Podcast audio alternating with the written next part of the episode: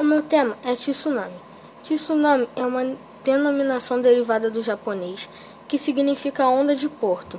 Corresponde às ondas provocadas por deslocamento da crosta oceânica que empurra a massa de água para cima, além do deslocamento de terras e gelo ou impacto de um meteorito no mar.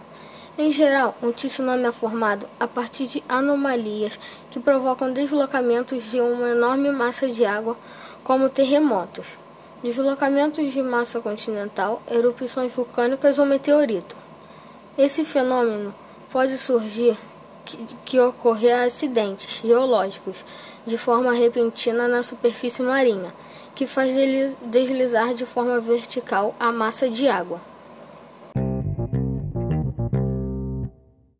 Os tsunamis são ondas gigantescas. Existem estimativas de ondas com mais de 30 metros de altura e velocidade incrível de 1.000 km por hora.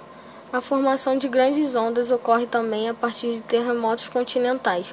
Um exemplo disso foi o grande abalo sísmico do Chile, que resultou em morte no Havaí, que, apesar da distância, foi atingido por ondas que, migra, que migraram pelo Pacífico.